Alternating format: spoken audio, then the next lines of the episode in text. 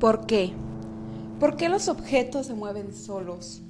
¿Por qué sentimos a personas o a algo que está junto con nosotros cuando físicamente no lo está? ¿Por qué? ¿Por qué los objetos se mueven totalmente solos? ¿Por qué? ¿Cómo que no creen en los espíritus? ¿Cómo que no creen en los fantasmas? Esa silla, esa silla que está completamente vacía, no hay nada ni nadie en ella. Se está moviendo sola. Tiene una energía muy intensa a su alrededor.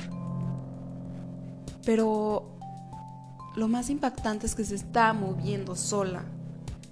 Esa silla la tengo justo enfrente y justo en mi casa estoy sola. Entonces, ¿por qué se mueve la silla.